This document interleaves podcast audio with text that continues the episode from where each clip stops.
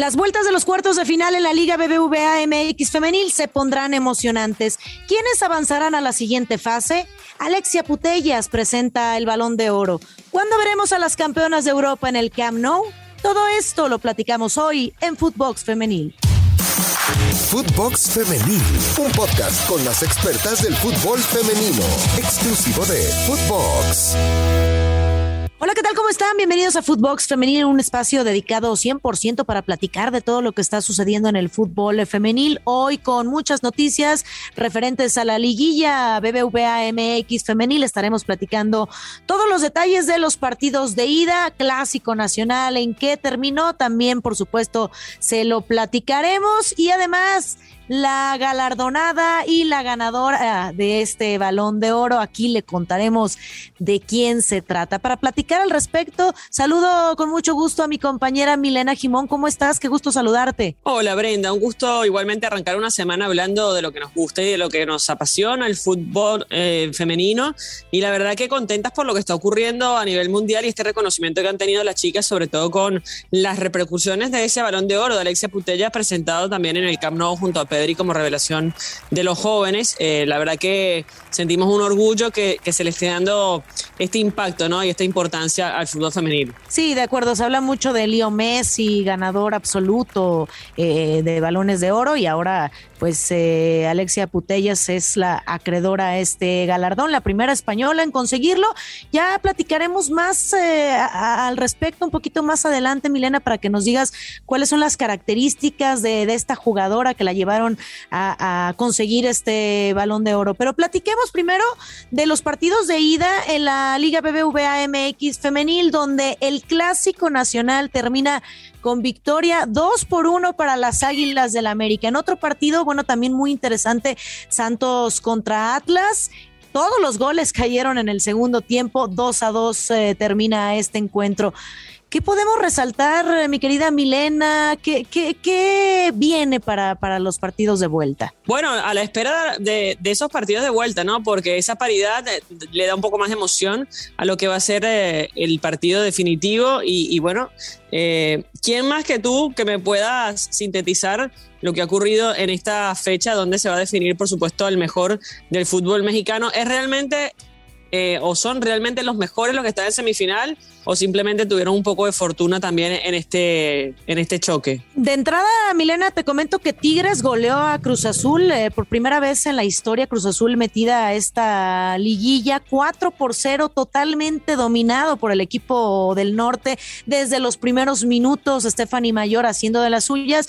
En el segundo tiempo, Cruz Azul trata de recomponer la situación, tiene una buena segunda parte, pero ya con el, marcador eh, en contra 3 por en los últimos minutos terminan por finiquitar el encuentro 4 por 0. Se ve la, buena mano de Roberto Medina, el bicampeonato. Aquí el tema es eh, que hoy es la vuelta en el volcán y tratar de evitar otra goleada por parte de Tigres eh, en contra de, Cruz Azul. Cruz Azul tendrá que hacer muchas cosas porque un 4 por 0 en la ida, imagínate en el volcán cómo, cómo se pondrá la, la situación. Un partido muy difícil para Cruz Azul. Y lo de Chivas también, que lo decía, recibe la América después de perder 1-2 en el Estadio Azteca. Eh, ¿Puede cambiar Chivas la realidad de este partido? Eh, son cuatro juegos, tiene tres derrotas, ¿no? Sí, sí la puede cambiar. Fíjate, eh, es el, partido más parejo de la tabla, cuarto y quinto lugar, ya lo platicábamos. Este clásico nacional, que la ida fue en el Estadio Azteca, creo que pesa la localía para el equipo de, las Chivas, termina por ser un factor importante y determinante. Por ahí, eh, un polémico penal que no se sanciona a favor del Guadalajara, un autogol. Primero abre el marcador eh, América, después se viene un autogol por parte de eh, Castillo, 2 por 0 se ponía este partido, y una genialidad de la goleadora Alicia Cervantes que hace un espectacular golazo como de media tijera, algo muy espectacular, 2 a 1. Yo creo que sí se puede revertir esta situación. Fue un partido muy parejo y sí se puede revertir esta situación. Y en otro duelo, que ya lo adelantábamos, Santos frente al Atlas, 0 por 0 la primera parte. Ambos equipos eh, quieren un título, no tienen el título en la Liga BBVA MX femenil. Santos por primera vez en esta instancia. Y los goles cayeron eh, eh, a partir del segundo tiempo, al minuto 51, un error de la portera y abría el marcador el equipo del Atlas. Después, al 56, un golazo de Jiménez y esto se ponía uno por uno. Al 59, gol de Gómez y ya al 80, cuando parecía que Santos eh, tenía resuelto el partido, Célica Arce ponía el empate a dos en este duelo. Bueno, y bueno, ya estábamos haciendo un resumen de lo que ha sido esta liguilla. Eh, ¿Para ti ha superado las expectativas o, se decantó por el lado del favoritismo de cada uno de los equipos que, que goleó, excepto el Cruz Azul Tigres? Creo que hay oportunidad eh, de revertir la situación en los otros partidos. Exactamente, en ese partido no hay ninguna sorpresa, sabíamos que Tigres es eh, prácticamente invencible, donde sí se puso muy parejo y que no sabemos lo que va a pasar en la vuelta es entre Santos y Atlas, la misma situación entre América y Chivas y las que terminan también por sorprender es el equipo de Tijuana que abría el marcador al minuto 6 con un gol de San Juana Muñoz y después al 85 de Ciremon Cibáez, la goleadora de Rayadas, venía a darle em, el empate para que todo eh, se quede en la vuelta bueno, pues la vuelta hoy en punto a las 12 del mediodía, Atlas recibe eh, al equipo de Santos a las 7 de la tarde, Clásico Nacional, donde las Chivas estarán recibiendo al equipo de las Águilas del la América y eh, Tigres al, en punto a las 7 de la tarde ante Cruz Azul y ya en el cierre, 9 de la noche, el equipo de Rayadas frente a Cholas. Pero no, no hay ninguna sorpresa. Creo que el eh, Cruz Azul sabíamos que esta sería la situación y lo demás serán partidos, por supuesto, muy parejos, mi querida Milena. Bueno, vamos a pasar la página y además irnos de continente, ¿no? Porque nos tenemos que poner a hablar de lo que ha sucedido también para darle un vistazo rápido a lo que ocurrió con la FA Cup femenina, porque quería hacer y resaltar este hecho. El día de ayer se disputó esa gran final entre el Arsenal y el Chelsea, una final además de las más esperadas siempre porque termina siendo el clásico en, eh, Inglaterra del fútbol femenino. Y una particularidad es que se, festejaba o se conmemoraba eh, la 50 edición del torneo. Esto hacían referencia el día de ayer varias de las jugadoras. ¿Por qué? Porque en Inglaterra estaba prohibido jugar a, la pelota en, en, la rama femenina hace 100 años, ¿no? Justamente la FA prohibió a las mujeres que pudieran jugar en los estadios y por eso lo que se conmemoraba ayer no solamente era una final y la posibilidad de que el Arsenal consiga su decimocuarto título o el Chelsea consiga romper esa hegemonía del Arsenal, pero además conmemorar esto, que las mujeres volvieron a un estadio en Wembley con 40 mil eh, personas, así que un lindo domingo para las chicas del fútbol, donde Sam Kerr, la australiana, termina siendo la protagonista con dos goles, el Chelsea eh, destrona a, este Arsenal imparable en la FA Cup, eh, pero sin lugar a dudas también se convierte uno de los equipos más duros de roer, sobre todo considerando que vienen de ser campeones por la Superliga de, Inglaterra y que además son los dos mejores equipos hoy por hoy en el arranque del fútbol inglés. Pero bueno, quería destacar este momento porque la verdad que son 50 eh, ediciones de este torneo, el más importante de Inglaterra y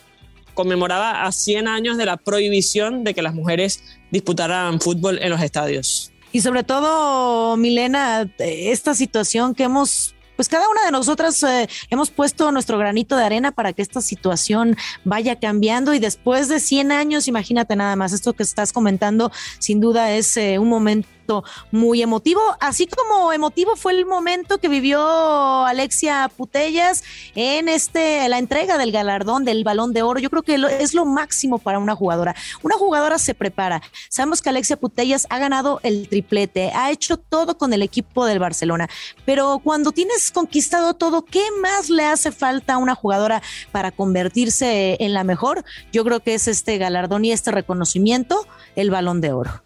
Sin lugar a dudas. Además que viene en buen momento para este Barcelona que lo ganó todo en la rama femenina, como bien lo decías, eh, pero que intenta sacar adelante muchas cosas significativas para las chicas, ¿no? En el fútbol español, un fútbol español que ya hoy tiene prácticamente a todos los clubes de primera masculinos también en la, en la categoría femenina. Antes faltaba, por ejemplo, el Real Madrid, que lo incorporó este año. O sea, lo incorporó el año pasado, pero no con bajo el Real Madrid el nombre, ¿no? Pero poco a poco ya todos los equipos de primera masculino tienen el femenino. Y en este caso el Barcelona ha sido uno de los pioneros en el fútbol junto a la Real Sociedad Atlético Bilbao. Y ayer eh, el fin de semana presentó la, la jugadora Alexia Putellas ese galardón que le fue otorgado prácticamente eh, con mucha diferencia respecto al segundo, tercero, cuarto y quinto lugar, porque son cinco que se eligen como las mejores, pero todos coincidían en que esta fue la mejor, aparte capitana, o sea, una jugadora polifuncional, goleadora, mediocampista, o sea, delantera también por momentos, eh, juega de interior, eh,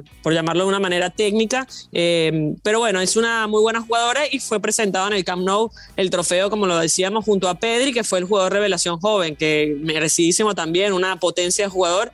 el la única cuestión y el asterisco que pongo es que hoy las chicas siguen jugando en el Johan Cruyff Stadium. Cuando podrían estar jugando en el Camp Nou, considerando que ese estadio estaba lleno, la gente va a ir a ver a, a las mujeres, entonces creo que si quieren lograr ese impulso en el fútbol femenino, tienen que hacer lo que hace la Premier League o la, Liga de Inglaterra, que utilizan las mismas instalaciones de hombres con la primera femenina. Así que bueno, esa paridad también resulta importante para seguir luchando por los mismos derechos. No hablamos de, del mismo sueldo, todavía los mismos derechos. Incluso acá en la Liga BBVA MX femenil también peleamos por eso, ¿no? Que ya eh, cada vez son más los, los, mismos recintos en los que juega la varonil, Estadio Azteca, Estadio Akron, donde juegan evidentemente eh, las chicas, pero por ejemplo en el partido de, ida eh, fue en lugar de ser en el Estadio Azteca donde juega la varonil eh, el, partido fue en la Noria. Entonces, poco a poco, poco a poco, eso que estás eh,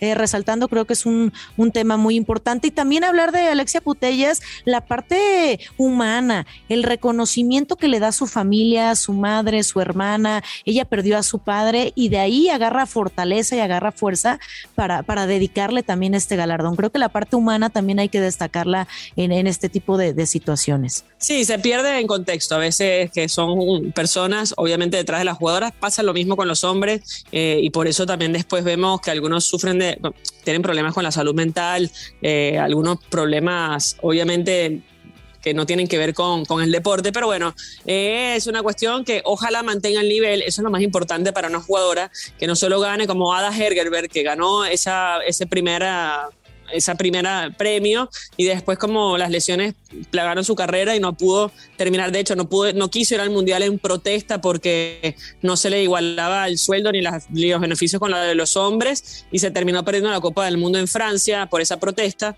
Entonces bueno, yo ojalá Alexia pueda mantener ese nivel y poder seguir siendo la número uno del mundo durante mucho tiempo. Sí, ojalá que sí, que mantenga ese buen nivel, ese ritmo que la caracteriza y sobre todo el compañerismo, el trabajo en equipo, que siempre también resalta la labor de sus compañeras, que dice que sin ellas no hubiese sido posible eh, ser acreedor a este, a este balón de oro. Eso creo que es lo más importante, el trabajo en conjunto que se ve reflejado en cada partido, sobre todo con el equipo de el Barcelona. Mi querida Milena, pues nos tenemos que despedir. Muchísimas gracias. Ya estaremos platicándoles y llevándoles a través de sus oídos todo lo que está sucediendo en materia deportiva femenil, principalmente en la Liga BBVA MX femenil y por supuesto todos estos detalles que ya nos comentabas. Seguramente y estaremos atentos todos los días, ¿no? En esta plataforma para actualizarles del fútbol femenino, así que bueno, los esperamos eh, en su plataforma favorita. Exactamente, y no olviden escucharnos a través de Spotify. Nos pueden seguir de lunes a viernes a través de Footbox Femenil. Síganos en nuestras cuentas personales. ¿Cuál es tu cuenta personal, Milena? Arroba Milena Jimón con G. Y arroba Brenda Flowers R. También pueden encontrar a Footbox en todas las redes sociales. Escríbanos y nos escuchamos muy pronto. Brenda Flores, Milena Jimón. Hasta la próxima. Footbox Femenil, podcast exclusivo de Footbox.